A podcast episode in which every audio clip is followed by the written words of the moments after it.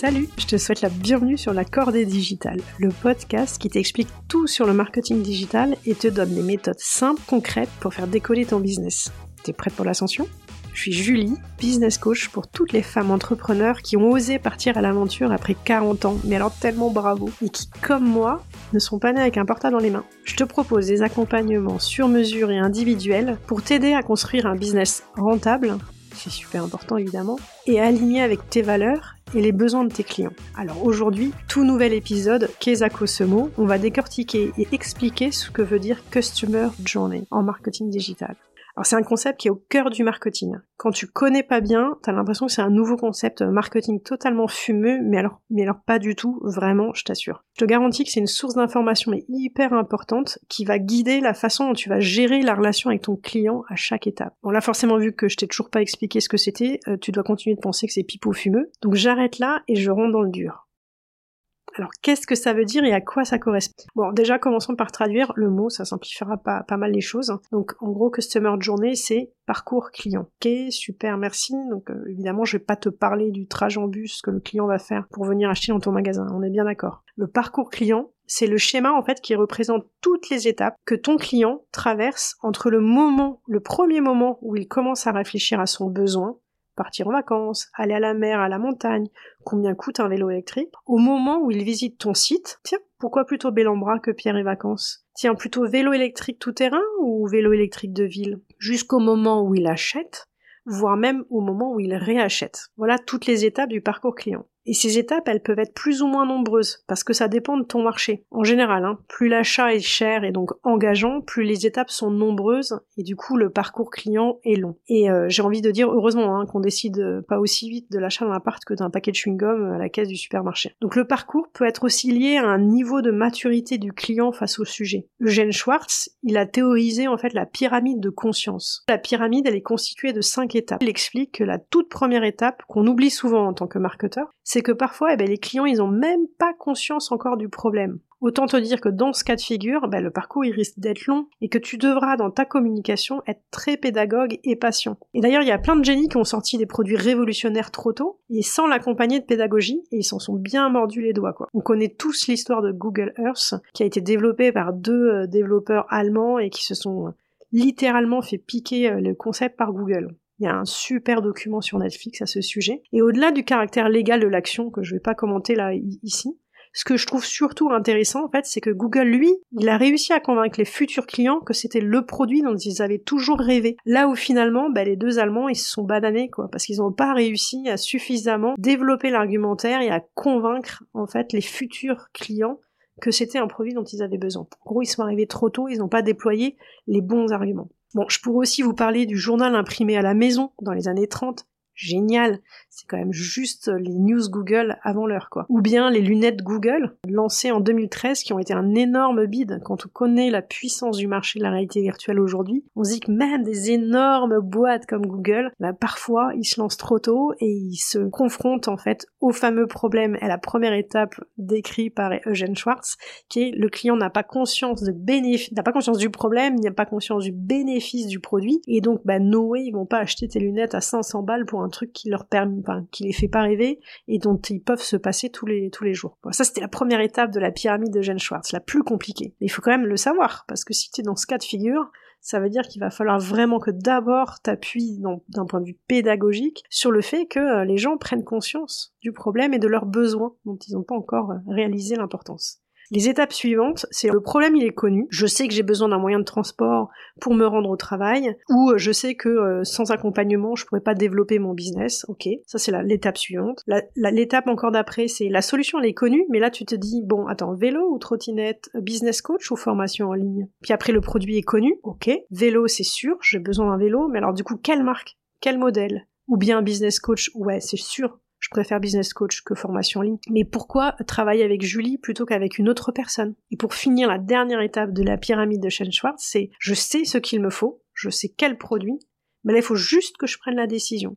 Il faut que je trouve la bonne raison aujourd'hui de déclencher l'achat. Là, quand on est à cette étape-là, t'as quasiment fait les trois quarts du job, et donc c'est déjà une bonne chose. Bon, tu comprends au travers de ces exemples qu'à chaque étape, il n'y a pas du tout la même maturité, pas du tout la même connaissance. Et du coup, concrètement, si tu emploies des termes techniques dès l'étape 1 de la pyramide de Schwartz, bah du coup, tu perds tout le monde. Et ça veut dire que tu dois accompagner ça. Tu dois accompagner ton client dans ce parcours-là et adapter ton discours à chacune des phases.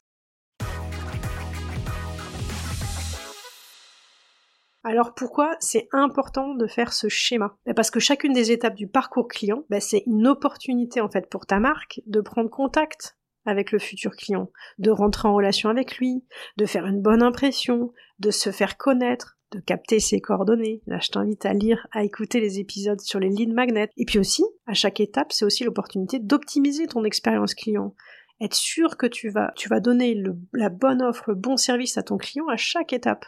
Ce qui fait qu'il sera content, il aura envie de poursuivre la relation avec toi à l'étape suivante. C'est un moyen de démultiplier en fait les occasions de convaincre le flâneur de devenir un visiteur ou un follower, puis de devenir un lead qualifié, c'est-à-dire quelqu'un dont tu as les coordonnées, puis un prospect chaud dont tu as appris un peu plus le pourquoi il avait besoin de ton produit, puis de nouveau il va devenir un client, un client fidèle, et le Graal, un client ambassadeur qui recrute, qui pour toi de nouveaux clients. Ça, c'est le, le truc génial. Et donc, si tu identifies chacune de ces étapes, c'est-à-dire la façon dont il se renseigne, le canal, à quel moment il prend les informations, est-ce que c'est plutôt un blog, plutôt une formation, plutôt une newsletter, plutôt un magazine papier, est-ce qu'il se rend plutôt à un salon, est-ce qu'il se renseigne un an avant de prendre la décision, seulement deux semaines avant. Est-ce qu'il se concerte avec quelqu'un d'autre ou est-ce qu'il est le seul décisionnaire? Si tu te demandes aussi quel est le périmètre de sa recherche, est-ce qu'il te compare vélo électrique versus vélo mécanique ou, est-ce que euh, pour lui un concurrent c'est aussi la trottinette? Finalement, quels sont tes réels concurrents? Et puis quelles sont ses questions à chacune des étapes? Quels sont ses doutes? Quelles sont ses problématiques? Quels sont les arguments qui font mouche sur lui? Quels sont les critères déterminants? Passage à l'étape suivante, passage à l'acte à d'achat. Tu comprends en fait toutes les questions que tu peux te poser à chacune de ces étapes de son parcours client. Et du coup, si tu comprends tout ça et que tu as toutes ces réponses-là, bah, tu peux lui adresser le bon message au bon moment en utilisant le bon levier, être là au bon endroit au bon moment. Et puis tu peux ajuster les arguments, tu peux même adapter ton offre. Exemple, peut-être qu'à la cinquième étape, au moment où il est vraiment en train de passer à l'acte d'achat, bah, peut-être qu'il faut utiliser plutôt l'argument d'urgence, plus que trois jours pour profiter de l'offre. Euh, si tu achètes aujourd'hui, tu as les frais de livraison offerts des 30 euros d'achat sur le site. Est-ce que tu penses que ces arguments-là que je viens de te citer, ils auraient été utiles dans un article de blog expliquant à quel point euh, il est urgent de remplacer les trajets de voiture par des trajets écologiques en vélo. Non, à ce moment-là de la démarche, tu dois pas utiliser du tout ces arguments-là, parce que c'est trop tôt. Il n'est pas en train de vouloir acheter, il est en train de vouloir prendre conscience de l'importance de changer ses modes de consommation. En faisant cet exercice-là de compréhension du parcours client, bah tu vas être présent au bon endroit et tu vas adapter ton discours à la maturité et à sa problématique du moment. Évidemment que si tu as été visible dès le démarrage du parcours, c'est-à-dire que dès qu'il a commencé à prendre conscience de son problème ou dès qu'il a voulu se renseigner sur le sujet, pour ton information, Google appelle ça le moment zéro de vérité. C'est-à-dire si tu es là dès le démarrage, et puis ensuite si tu as été là à chaque étape de son parcours, à chaque fois qu'il s'est posé des questions pour passer à l'étape suivante, quelque part tu as été là pour lui le renseigner, pour lui donner des informations, lui offrir un service qui pouvait tout à fait être gracieux à ce moment-là. Hein ben, plus tu seras crédible. Parce que tu auras déjà engagé une relation de proximité, de confiance, et donc forcément à un moment donné de préférence. Le moment où il lancera la dernière étape de ça y est, je veux, j'ai besoin, j'en ai conscience, j'ai vu qu'il y avait trois solutions, tu as de plus fortes chances quand même de faire partie de ces trois chances, voire même d'être celui qui décide d'acheter. Alors, comment tu fais pour construire ce parcours client? Et comment tu fais aussi pour l'exploiter? Bon, normalement, tu as déjà défini ton client idéal. Hein. La question se pose plus, tu l'as déjà défini. Et c'est essentiel, hein, puisque forcément ton parcours client, il sera construit sur la base du comportement de ton client idéal. Tu vas du coup devoir à la fois analyser des données, parce que si ça se trouve, ton business, il tourne déjà, et donc ça veut dire que tu as déjà des données chiffrées, comme par exemple celles que tu peux récupérer sur Google Analytics. Tu peux du coup savoir par quel euh, levier il est arrivé. Est-ce qu'il euh, vient sur ton site parce que euh, grâce au référencement naturel, grâce à ta pub Facebook, grâce à ta newsletter, etc. Mais tu vas aussi pouvoir savoir en fait quel a été le dernier levier utilisé avant l'achat. Peut-être que tu vas t'apercevoir qu'en fait le visiteur, il est venu, le client pardon, il est venu quatre fois sur ton site. La première fois c'est parce qu'il est venu via un article de blog. Et puis la deuxième fois, par un autre levier, tata. Et la quatrième fois où il a acheté, en fait, il est revenu parce qu'il a cliqué sur ta newsletter. Et là, tu vas comprendre, en fait, qu'il te faut quatre contacts avec lui pour le convaincre, et que le dernier levier qui a été le plus convaincant, ça a été la newsletter.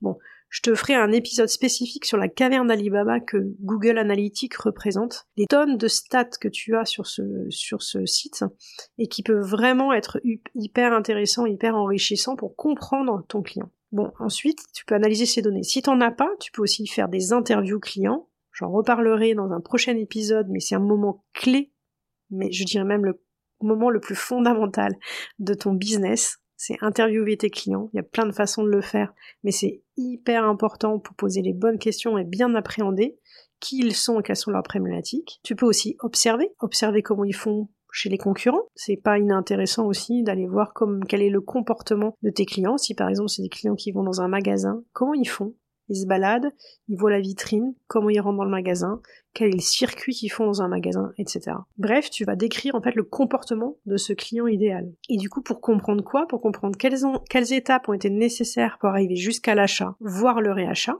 Et à chaque étape, tu vas vraiment te demander quel était son souci, quels étaient ses doutes, quel était son questionnement, par quel biais il s'est renseigné, quelle source, quel canal, quel média, quels étaient les critères clés à chaque fois, et qui était impliqué dans chaque étape. Et si tu as déjà lancé ton offre, tu peux aussi l'interroger sur chacune de ces étapes. Est-ce qu'il a été satisfait, convaincu ou non par ton offre, par ton article de blog, par tes réseaux sociaux, par ton site internet, par ton service après-vente? En gros, tu peux aussi récupérer des informations si tu as déjà lancé ton offre en validant le niveau de satisfaction de ton client via des questionnaires par exemple, à chaque étape de son parcours avec toi, et voir si des choses sont à améliorer. C'est hyper intéressant ça aussi.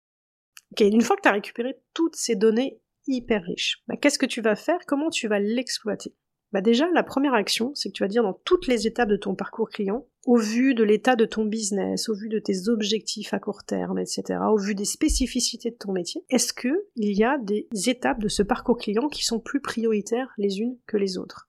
Intéressant parce que ça va te permettre en fait de prioriser et pas te retrouver à faire une, à avoir une montagne de trucs à faire et du coup d'être totalement paralysé. Peut-être que tu vas te dire qu'au démarrage, il faut d'abord que tu sois très en amont de ton parcours client puisqu'il faut que ton objectif c'est de recruter un maximum de personnes. Peut-être que si ça fait 2-3 ans que tu as développé ton business, là tu vas plutôt être dans une logique de fidélisation. J'ai mis tellement d'énergie à recruter tant de personnes. Comment faire en sorte que mon panier soit le moins troué possible? En gros, comment je fais pour que ces clients que j'ai si durs et si difficilement recrutés, ils reviennent à moi pour m'acheter à nouveau un nouveau service complémentaire. Et comment je fais pour qu'ils me recommandent à d'autres et que je bénéficie de leur réseau? Tu vois, les problématiques sont pas forcément les mêmes en fonction de ton business, de ton statut, etc. Puis après, du coup, tu vas te demander par quel biais, par quel canal, par quel levier tu vas te rendre visible de lui. Comment tu vas rentrer en contact avec lui? Est-ce que ça sera via des articles de blog? Est-ce que c'est via un podcast? Est-ce que tu dois faire des conférences physiques? Est-ce que tu dois faire des articles dans des magazines papier? Est-ce que tu dois faire des démonstrations produits? Est-ce que tu dois assurer des rendez-vous commerciaux physiques? Tu peux même décider à quel moment tu dois investir dans des canaux payants. Tu vois, tu peux très bien te dire, bah tiens, à ce moment-là de l'acte du parcours client, je peux faire de la pub sur les réseaux sociaux. Je peux faire du Google AdWords. Et forcément, bah, si tu investis au bon moment, sur le bon canal, avec le bon message, bah, ton retour sur investissement, il ne pourra être que, que meilleur. Et du coup, tu vas construire, tu vas optimiser le contenu, les arguments, le descriptif saillant de ton offre. Tu vas aussi peut-être réfléchir à des services associés.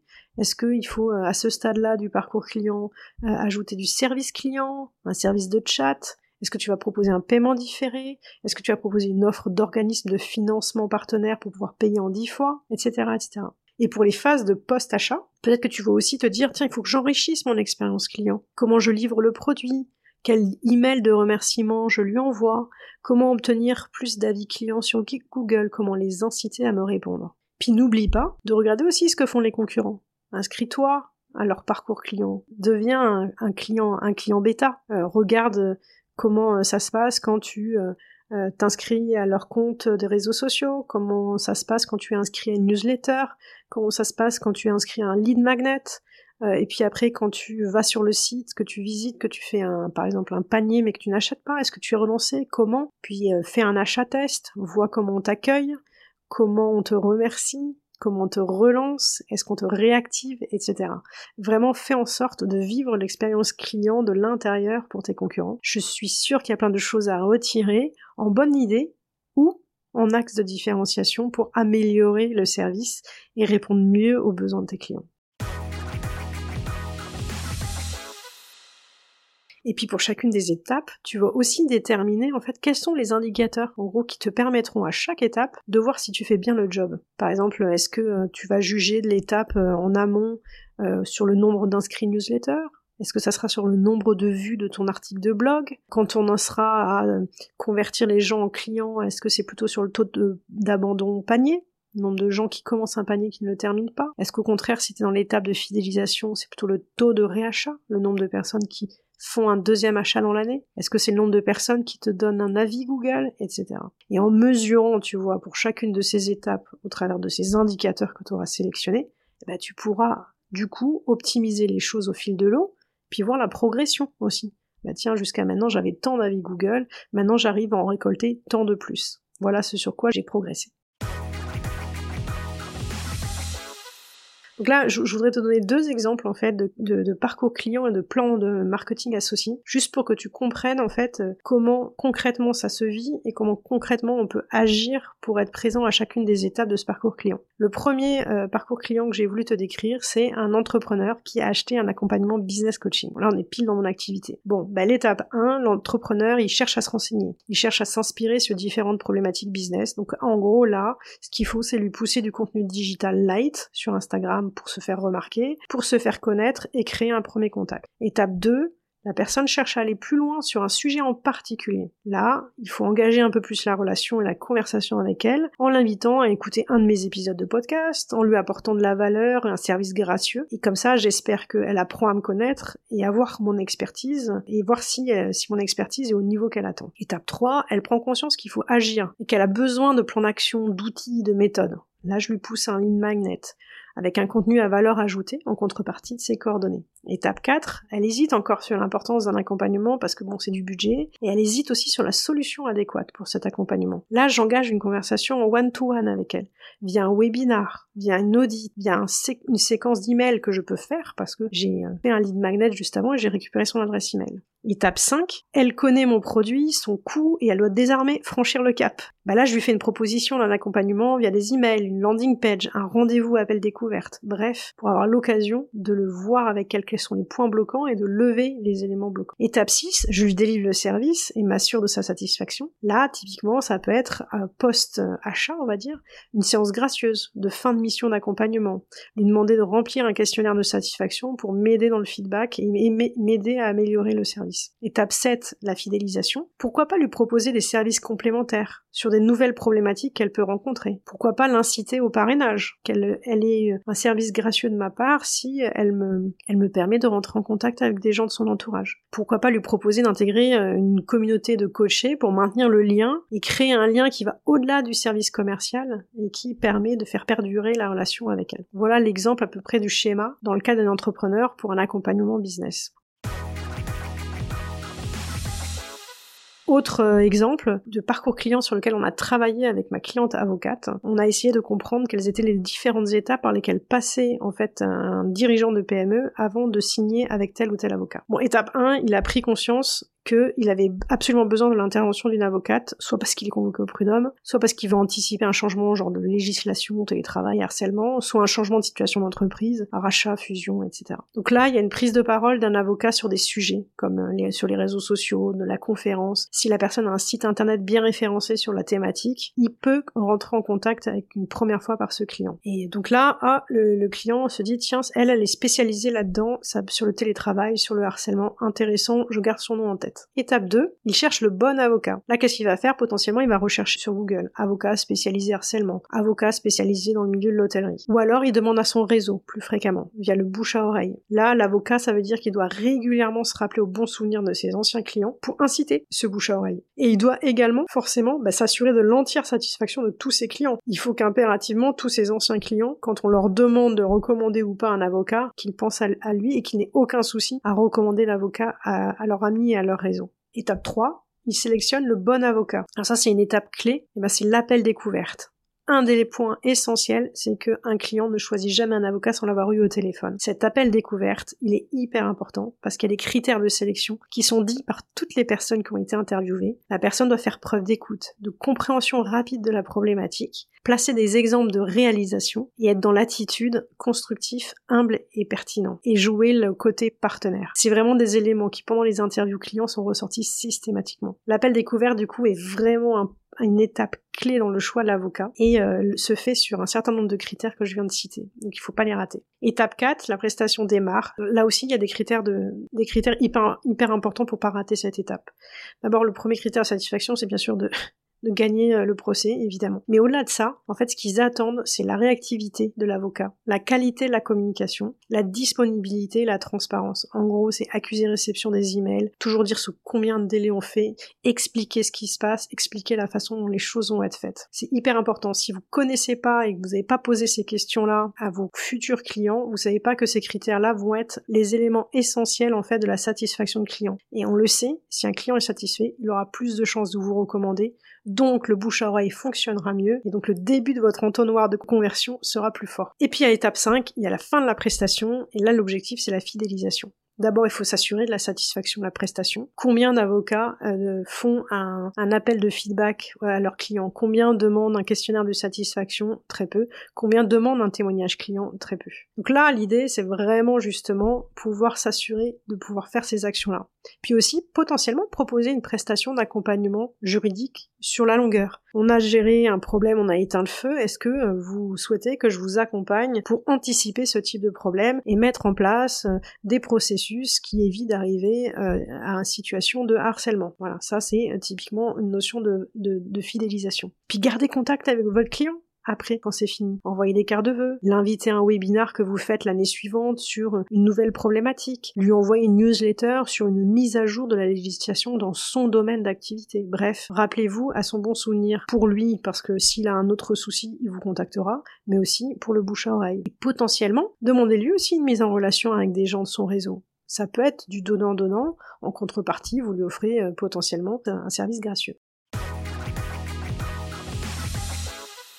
Voilà. Donc j'espère qu'au travers de ces exemples-là, c'est plus clair sur qu'est-ce qu'un parcours client, comment on récupère l'information, comment surtout on l'exploite. Et si tu dois retenir une seule chose, c'est que le Customer Journey, donc le parcours client, c'est finalement un schéma qui te permet de comprendre toutes les étapes de ta cible idéale qui passe d'observateur à visiteur à prospect, à client, puis à client fidèle. C'est du coup un outil qui te permet de te demander comment à chaque étape tu peux créer un contact, comment tu peux te rendre visible, comment tu peux engager la conversation et comment surtout à chaque étape tu peux satisfaire ta cible pour lui donner envie de passer à l'étape suivante, pas avec n'importe qui, avec toi. Donc il n'y a rien de complexe vraiment, c'est hyper intuitif, mais tu peux te décider de te concentrer sur une étape au démarrage, te faire connaître ou convertir en client. Et quand tu as suffisamment de clients, tu te concentreras sur la mais tu peux aussi démarrer par des choses super simples à mettre en place à chaque étape. Comment tu peux faire la différence par des petites actions? Et eh ben arrêtez d'oublier d'envoyer un email de bienvenue,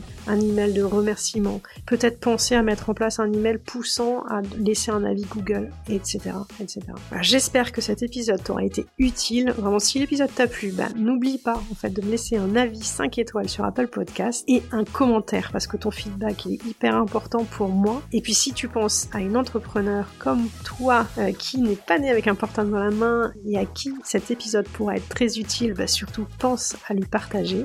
Puis si tu démarres ton activité ou si tu sens que tu n'arrives pas la développer comme tu le souhaites, que tu bloques sur la définition de ton offre, la description de la compréhension de ta cible, ta visibilité sur le web, etc. Moi, je te propose qu'on en discute de vive voix lors d'un appel découverte gratuit et sans engagement, j'insiste. Le lien, il est dans les notes de l'épisode et sur mon compte Instagram. L'idée, c'est qu'on apprend à se connaître, euh, tu m'expliques ta problématique et on voit si on a envie de faire un petit bout de chemin ensemble ou un grand bout de chemin ensemble. Moi, je serai euh, ton Sherpa digital avec grand plaisir. À très vite, j'ai hâte de retrouver pour le prochain épisode. N'oublie pas d'ailleurs de t'abonner euh, au podcast, comme ça tu es sûr d'être alerté de sa sortie. Je te souhaite une très très très belle semaine. Ciao